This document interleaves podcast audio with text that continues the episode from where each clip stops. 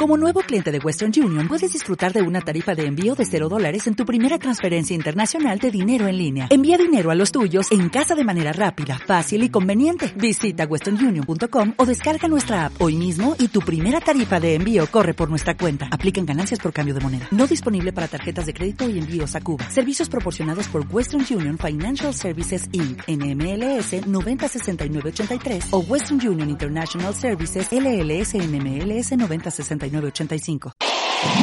Hablando plata, subiendo al cielo,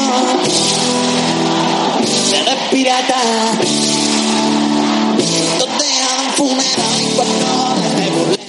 Hablando en plata, Chus Rodríguez. ¿Qué tal? Buenas tardes de plata en Radio Marca, segunda división, aquí, en la radio del deporte. Pues arrancamos, está hablando en plata de jueves 8 de noviembre, media horita, ya sabéis, de segunda división para analizar cómo está nuestra categoría, kilómetro 12 de esta maratón de 42, con el Granada líder, con el Nastic Extremadura, Córdoba y Real Zaragoza, ¿eh? es de las cosas que sorprenden puestos de descenso. Eh, como siempre vamos a tener prota eh, de la competición, va a ser en nuestro segundo tramo de programa, pero hoy queremos abrir con un invitado especial. Le escuchábamos en marcador la semana pasada con el partido entre el Real Club Deportivo Mallorca y Real Valladolid de Copa y nos quedamos un poco con, más ganas de profundizar sobre cómo está, cómo le va y también que dé su opinión sobre nuestra segunda división porque es, eh, como nos gusta a nosotros decir, voz más que autorizada. Eh, todos nuestros oyentes le conocen más que de sobra. Eh, es Julio Álvarez, ex del Numancia y para mí, yo lo digo claramente, pues el, jugador de la, de la década en la categoría de plata eh, cuando hablamos de regularidad y de temporada tras temporada. Julio, ¿qué tal? Buenas tardes, ¿cómo estás? Hola, muy buenas tardes. Pues todo muy bien, la verdad. Ahora nos... en Valencia, aprovechando la mañana que voy a ir a ver al entrenamiento del Valencia como... O sea, eso quiere decir que no, que no has parado ni un minuto desde que colgaste las botas. Sí, eh, me encanta esto. Estuve en el Wanda, estuve ayer aquí en Mestalla disfrutando. Encima doy suerte a los equipos españoles, así que nada, eh, aprendiendo desde fuera y sobre todo disfrutando del tiempo libre que, el futbolista cuando, bueno, eh, después de 21 años que llevaba yo desde los 16, pues no sabía lo que era un fin de semana libre o cogerme cogerme un vuelo, cogerme el coche y, irme a ver un partido de Champions un miércoles. No sabía lo que era eso. Lo que pasa es que la familia te dirá que, que esto qué es, que, que esto no es lo que nos prometiste.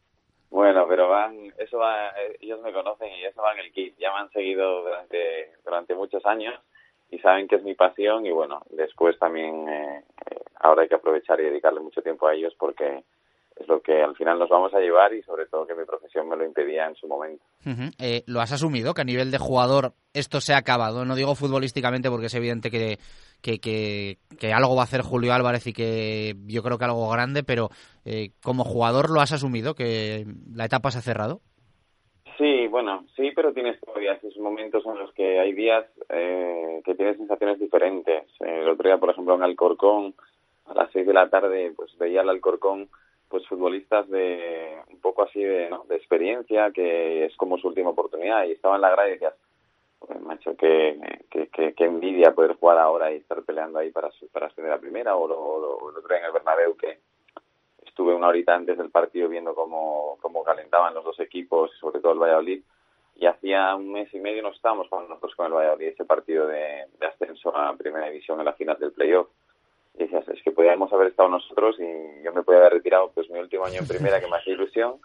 Tienes esas, esas sensaciones, pero bueno, también tenía un tobillo un poquito delicado y, y ahora, por ejemplo, que llevo un par de meses sin hacer deporte, pues también eh, notaba que noto o tengo la sensación interna de que eh, he dado un pasito al lado en el momento adecuado y después de haber hecho mucho, de haber disfrutado mucho, de haber me, me he esforzado mucho, entonces creo que ha sido una decisión correcta y, de verdad no tengo esa sensación de que otros compañeros me dicen de que podrías haber aguantado un año más, podrías aguantar dos años más. Creo que, no sé, estoy contento con la decisión. O sea que es eh, así tal cual. Si el Numancia hubiese ascendido, te hubiésemos visto un, un año más en, en, el fútbol español y en primera. Sí, lo tenía decidido antes de, de jugar la fase de clasificación de playoff. tenía decidido que si que si ascendíamos, para mí mi premio no era económico ni mucho menos, era el poder retirarme en primera división y, despedirme de todos los campos, que es lo que más feliz me ha hecho.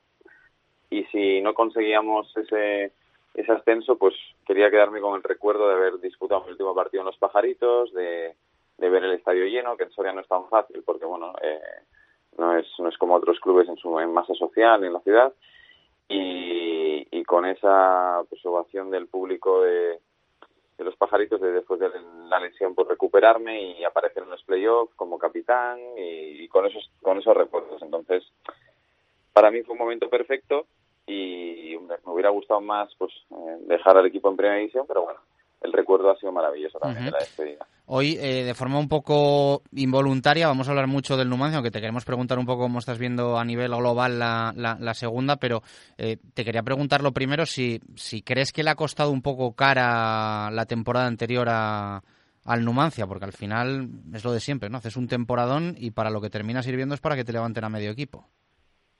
Sí, eh, a ver, el Numancia yo creo que tiene que posicionarse también en un club de este perfil, ¿no? De que eh, ahora en el fútbol, gracias a Dios, se recupera un poco el valor económico, el control presupuestario hace que haya más ajustes. Yo creo que los ingresos también son buenos para los clubes de segunda. Y yo creo que se puede manejar en una posición también de un club que hasta ahora nunca lo ha sido vendedor. Y si haces un, tienes una gestión deportiva buena en la que tienes un criterio y una dirección deportiva con unos um, parámetros claros de jugadores jóvenes, con un estilo de juego vistoso, el entrenador ahora tiene un fútbol desde, desde atrás, un poco imagen y, y si haces eso y los jugadores se lo creen y Soria que es un sitio tranquilo en el que el futbolista rinde, que no hay distracciones, recuperando un poquito esa sensación de club vendedor y cada año subir un poquito el nivel deportivo de la plantilla. No sé, ese sería mi, mi proyecto en Soria. Uh -huh. eh, ¿No te planteaste quedarte allí eh, con, con, algún puesto, haciendo algo? No sé si esta oportunidad eh, surgió tal cual, eh, si todo necesita un poco un tiempo de maduración. ¿Cómo lo gestionaste esto? Bueno, el, en las últimas temporadas es cierto que yo con Paco había hablado y habíamos tenido una serie de reuniones y bueno, teníamos un punto de vista parecido, ¿no? De que al final Soria es como mi segunda casa pero bien es cierto que bueno eh, dejarlo como jugador y empezar una nueva etapa creo que no tiene nada que ver. Y yo también tenía en mi interior otras inquietudes de, ver desde fuera un poco qué qué sensación tenía de, de lo que más me gusta no yo creo que si me preguntas ahora me veo más entrenando me veo más liderando a un equipo desde desde el banquillo desde el césped. Pero también en la dirección deportiva eh, estar viviendo fútbol, contacto con los jugadores, no sé, son los dos perfiles que me encantan y uh -huh. es para lo que me para lo que me he preparado. Pero bueno, eh, las circunstancias se dieron así, Paco también tenía en su en su mente vender el club y, y eso se sabía. Y entonces decidimos, bueno, eh, separar caminos en este momento y yo también tenía un proyecto de vida importante, mis hijos, los estudios de mis hijos, que era lo de la prioridad. Tenía ganas de también estar dedicado a la familia y, y, posicionarme y centrarme en una ciudad donde me gustaría vivir. Estamos entre Palma de Mallorca y Madrid, que son mis dos ciudades. Y yo soy de ideas fijas. Siempre voy cumpliendo objetivos y este para mí era otro objetivo, instalar a mi familia en Mallorca y Madrid y a partir de ahí pues yo seguir mi, mi segunda etapa de, en cuanto al fútbol, que es lo que me, en lo que quiero trabajar. Bueno, no suena nada mal. Eh, te he preguntado por el Numancia, te pregunto también por tu último entrenador, Yago Barrasate, eh, al que le está costando quizá un poco más de lo previsto eh, arrancar y posicionarse arriba, aunque es cierto que en las últimas semanas ha mejorado un poco. ¿Te sorprende, no te sorprende? ¿Te parece plaza complicada el Club Atlético Sasuna? ¿Cómo lo ves? No, no me sorprende, no me sorprende porque yo sé lo que es la categoría y después eh, cada entrenador tiene su forma de trabajar, cada entrenador tiene su forma de, de llegar a su punto álgido en, la, en, las plantillas y en los equipos y construir un equipo. No es fácil construir un equipo de buenas a primeras. Yo creo que es un proyecto nuevo, creo que es un proyecto de, de mucho cambio, eh, al igual que para él, eh, para los jugadores, el cuerpo técnico, no tiene nada que ver eh, Diego Martínez con Yagoba y, viceversa, ¿no? Eh, Yagoba se encontró un club en Soria totalmente diferente a, Osasuna y después las exigencias del guion eh, no tienen nada que ver. Así que yo creo que es, es precipitado hablar de, de, rendimiento, creo que como para él, como para Aritz, el entrenador de Numancia, creo que necesitan un poco de tiempo, pero bien es cierto que la liga se empieza a posicionar ya de forma clara y, se ve muy bien que los equipos que están más fuertes, yo creo que ya en segunda división eh, he visto ya un poquito lo que lo que va a hacer, sabiendo que a muchos de los que no están ahora arriba les va a dar tiempo porque la segunda división te lo permite, pero sí es cierto que desde mi punto de vista ya hay marcado bastante dónde están cada equipo eh, en la jornada en la que estamos. Sí, te da esa sensación que, que poco se va a mover. A mí personalmente sí, no, se va a mover seguro, pero a mí personalmente sí que me, eh, me da la sensación de que, por ejemplo, nadie cuenta o nadie contaba a priori con un Albacete que, desde mi punto de vista, tanto Albacete como Alcorcón, que los he podido ver, va a ser muy difícil que la gente los mueva de ahí. Entonces yo creo que son dos sorpresas muy agradables de la liga en las que en las que va a quitar plazas a otros que pensaban que tenían su, su autoridad y su plaza un poquito asegurada a largo plazo. Yo creo que Albacete y Alcorcón eh, no van a, ser rivales fáciles para moverlos de, de esa zona alta. Después el Mallorca tiene un equipo que, que desde mi punto de vista le falta un poco de, alegría en ataque, pero un equipo muy trabajado, un equipo que corre, un equipo que, que son en el campo son un grupo y, y también va a ser un rival que, que es difícil ganarle a, a 42 partidos. Entonces, no sé, creo que, y después los, los de siempre y por abajo también va a ser difícil salir de ahí porque ya te has metido en una zona que, que no es fácil competir en segunda división cuando estás abajo para ningún equipo. Fíjate en el Zaragoza. Sí, sí, no, no, está claro. ¿eh? Y alguno más que se ha ido poniendo nervioso, el Cádiz, el Sporting, eh, pero es que al final no caben todos arriba, ¿no? Es un poco la lectura que vamos haciendo temporada tras temporada, que esto, el, el escudo va cogiendo cada vez más peso en segunda división. Vemos pues una barbaridad de equipos, 13-14, que quieren estar entre los seis primeros. Es imposible. Eso te genera una trituradora de entrenadores. Totalmente, y además que no, no es que quieran, es que pueden, ¿sabes? Es que en segunda división, si te fijas, lo difícil es encadenar tres, cuatro resultados positivos o tres o cuatro resultados victorias. Es lo que marca la diferencia, pero bien es cierto que empiezas a analizar el comportamiento ya de los equipos.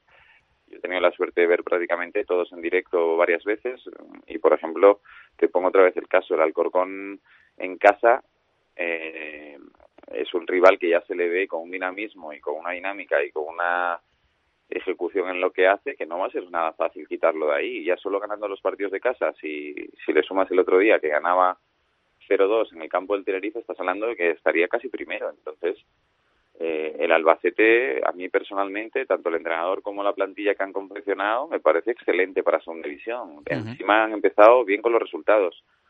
Creo que, que, claro, esas plazas que son para, para, en teoría, los que se han gastado el dinero, que han bajado de primera división, los que tienen más más potencial y ahora aparece dentro de un mes el mercado invierno que muchos lo aprovecharán pues para, para cubrir sus exigencias y saldrá bien, saldrá mal, pero que no caben todos, desde luego. eh, oye, una de las últimas, eh, repasando tus entrenadores, los que te han entrenado desde que empezaste en esto, estaba viendo yo por ahí y, al final curiosidades, ¿no? Además, hace un montón de años, Manolo Preciado, eh, Quique Setién, eh, Hoyo Manzano, y lógicamente en Soria también Pablo Machín.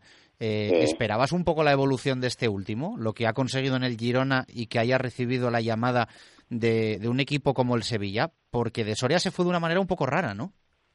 Sí, a ver, eh, Pablo desde mi punto de vista y desde mi humilde opinión es el entrenador, eh, como diría yo, eh, siempre que hablo ahora en esta fase en la que estoy yo, todo el mundo me dice, Julio, pues a lo mejor para ese entrenador sí que es cierto que necesitas esa fase formativa, esa fase de formación, aunque no sea en cuestión a resultados, sino que tú te veas... De curtirte a todos los niveles, ¿no?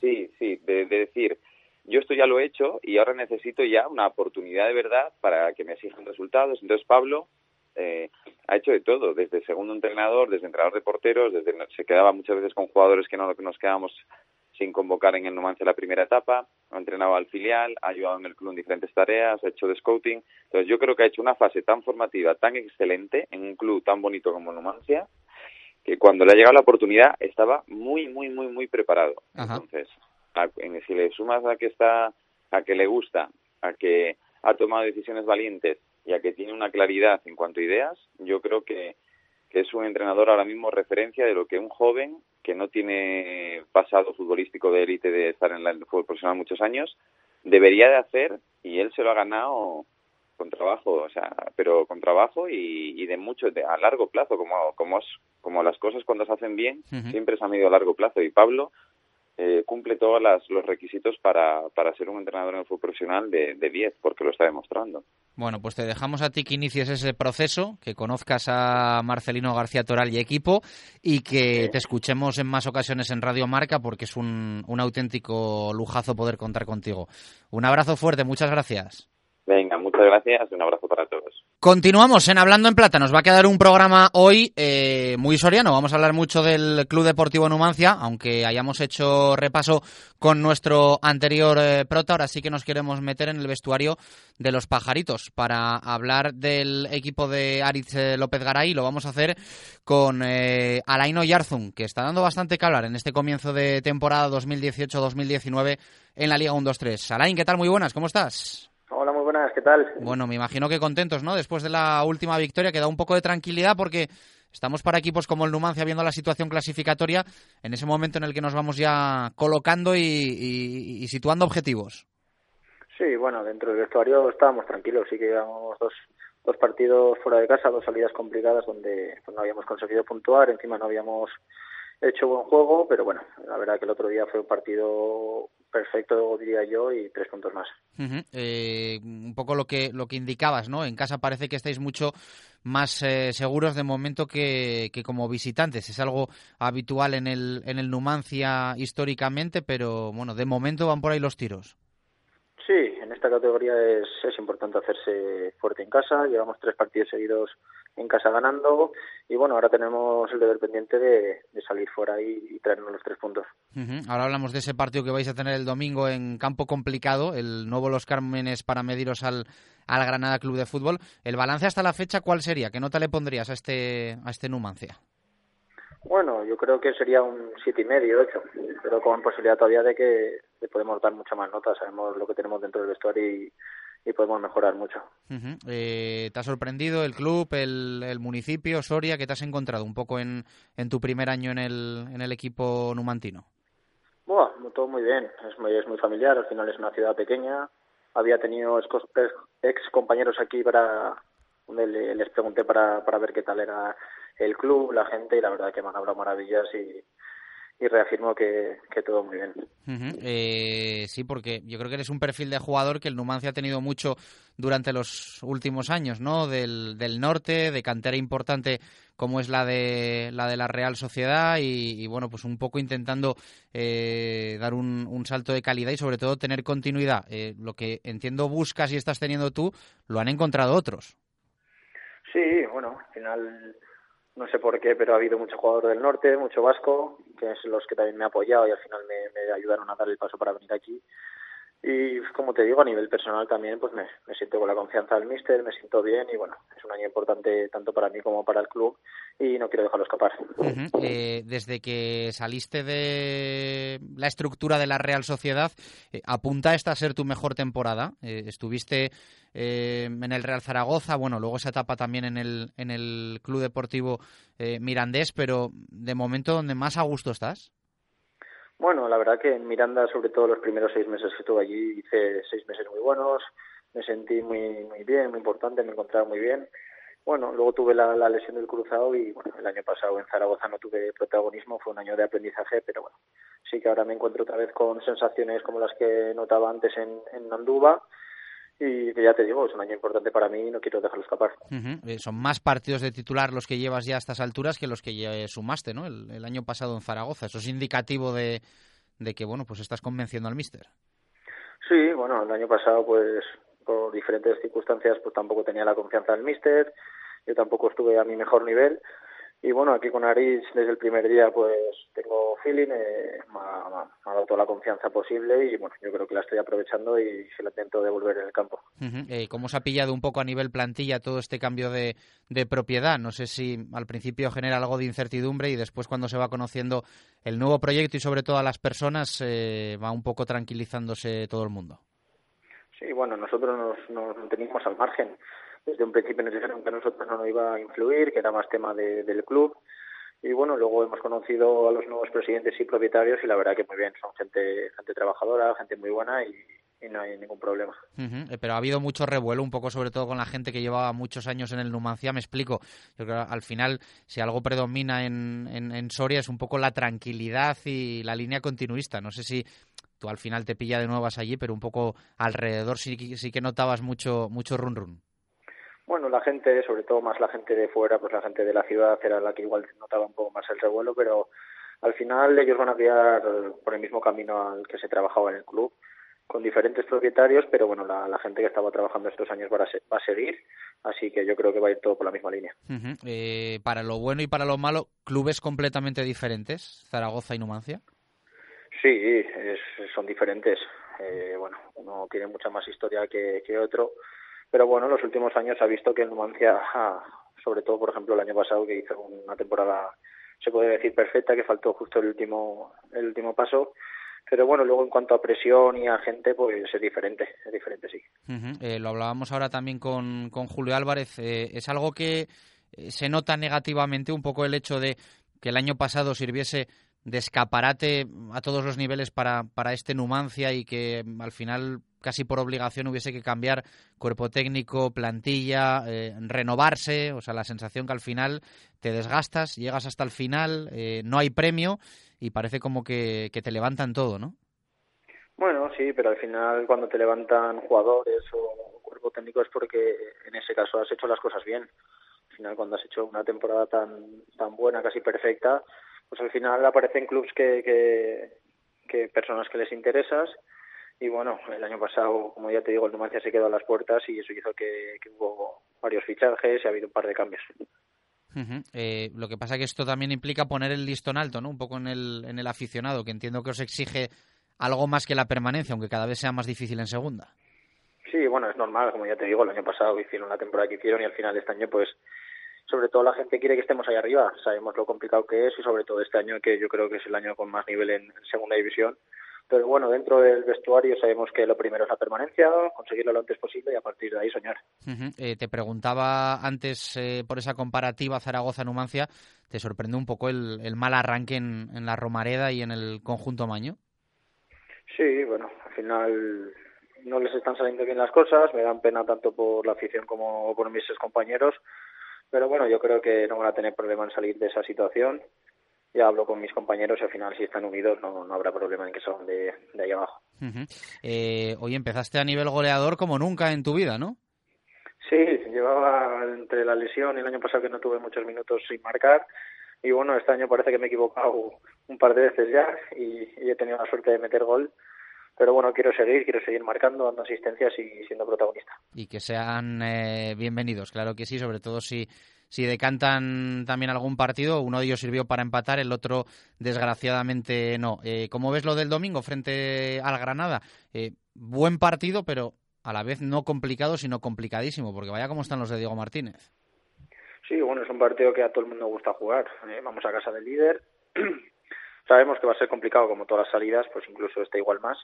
Pero bueno, vamos con todas las ganas de, de cambiar sobre todo la dinámica fuera de casa eh, seguramente hagamos un partido muy serio, hay que seguir la dinámica del partido este último en casa y nada, nosotros tenemos que ir a por los tres puntos.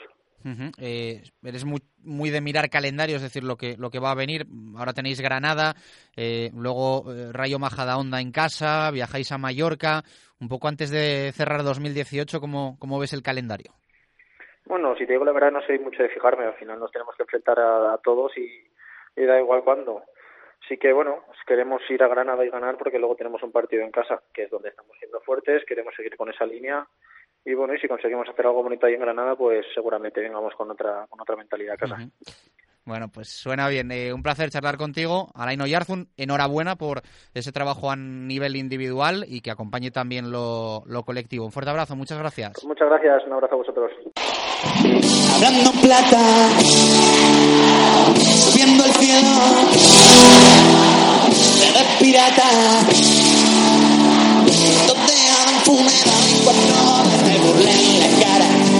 y vamos cerrando, está hablando en plata de jueves. Como siempre, por aquí Jesús Pérez de Baraja, repaso a los 11 partidos que nos esperan desde el sábado y hasta el lunes. Empezamos en el Carranza 4 de la tarde, Cádiz-Reus. Los andaluces llevan tres partidos sin perder y tienen las bajas de Juan Hernández y Servando. El conjunto catalán acumula dos encuentros sin marcar. 6 de la tarde del sábado para lo del Ángel Carro es el Lugo Alcorcón. El equipo gallego no podrá contar con Borja Sanemeterio y Leuco. Los madrileños buscan su segunda victoria consecutiva. También a las 6, pero en Almendralejo es Extremadura Club Atlético Sasuna. El conjunto azulgrana suma tres jornadas sin ganar y cuenta con las ausencias de Borja García y Pomares. El equipo navarro no ha vencido fuera de casa y pierde a Nacho Vidal, Íñigo Pérez, Sergio Herrera y Manuel García y Sisco. Dos a las ocho y media de la tarde del sábado, Martínez Valero para el Elche Las Palmas. Los ilicitanos llevan tres victorias seguidas como locales y pierden a Alexander González. El conjunto canario acumula tres partidos sin caer derrotado y presenta la baja de Momo. Mismo día, misma hora, buen partido en Riazor de por Oviedo. El equipo coruñés no sabe lo que es perder como local y no podrá contar con fe de Cartavia. Los asturianos suman tres derrotas consecutivas a domicilio. Tampoco está mal lo del domingo en el nuevo Los Cármenes, ese Granada-Numancia. El conjunto nazarí no conoce la derrota en casa y tiene la ausencia de Fran Rico. El equipo soriano no ha ganado lejos de los pajaritos y pierde a Ripa. En Granada a las 12, en el Wanda el domingo a las 4 de la tarde para el Rayo Majadahonda Unión Deportiva Almería. Los majariegos llevan tres encuentros sin vencer y cuentan con las bajas de Siapacase y Carlitos. El conjunto almeriense no podrá contar con Nano. También dos a las 6 de la tarde del domingo. Empezamos en el Molinón. Se la juega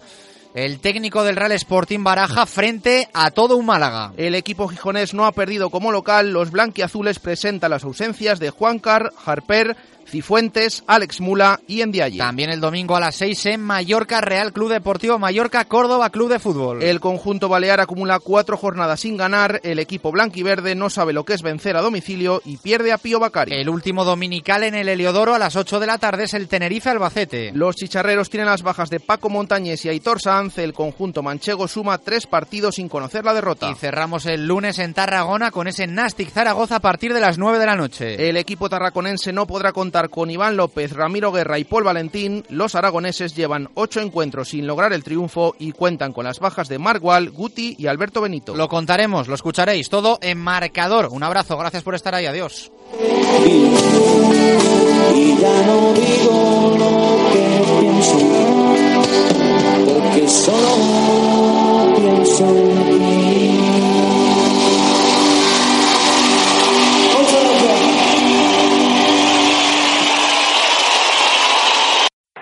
Swimsuit? Check. Sunscreen? Check. Phone charger? Check. Don't forget to pack the 5-Hour Energy. It fits great in a pocket or carry-on, and the alert feeling will help you arrive ready for anything. Now get 20% off when you use code 5HETRAVEL at 5hourenergy.com. Expires April 30th. One-time use only. Not valid with other discounts. Remember, visit 5hourenergy.com and use code 5HETRAVEL to save 20%.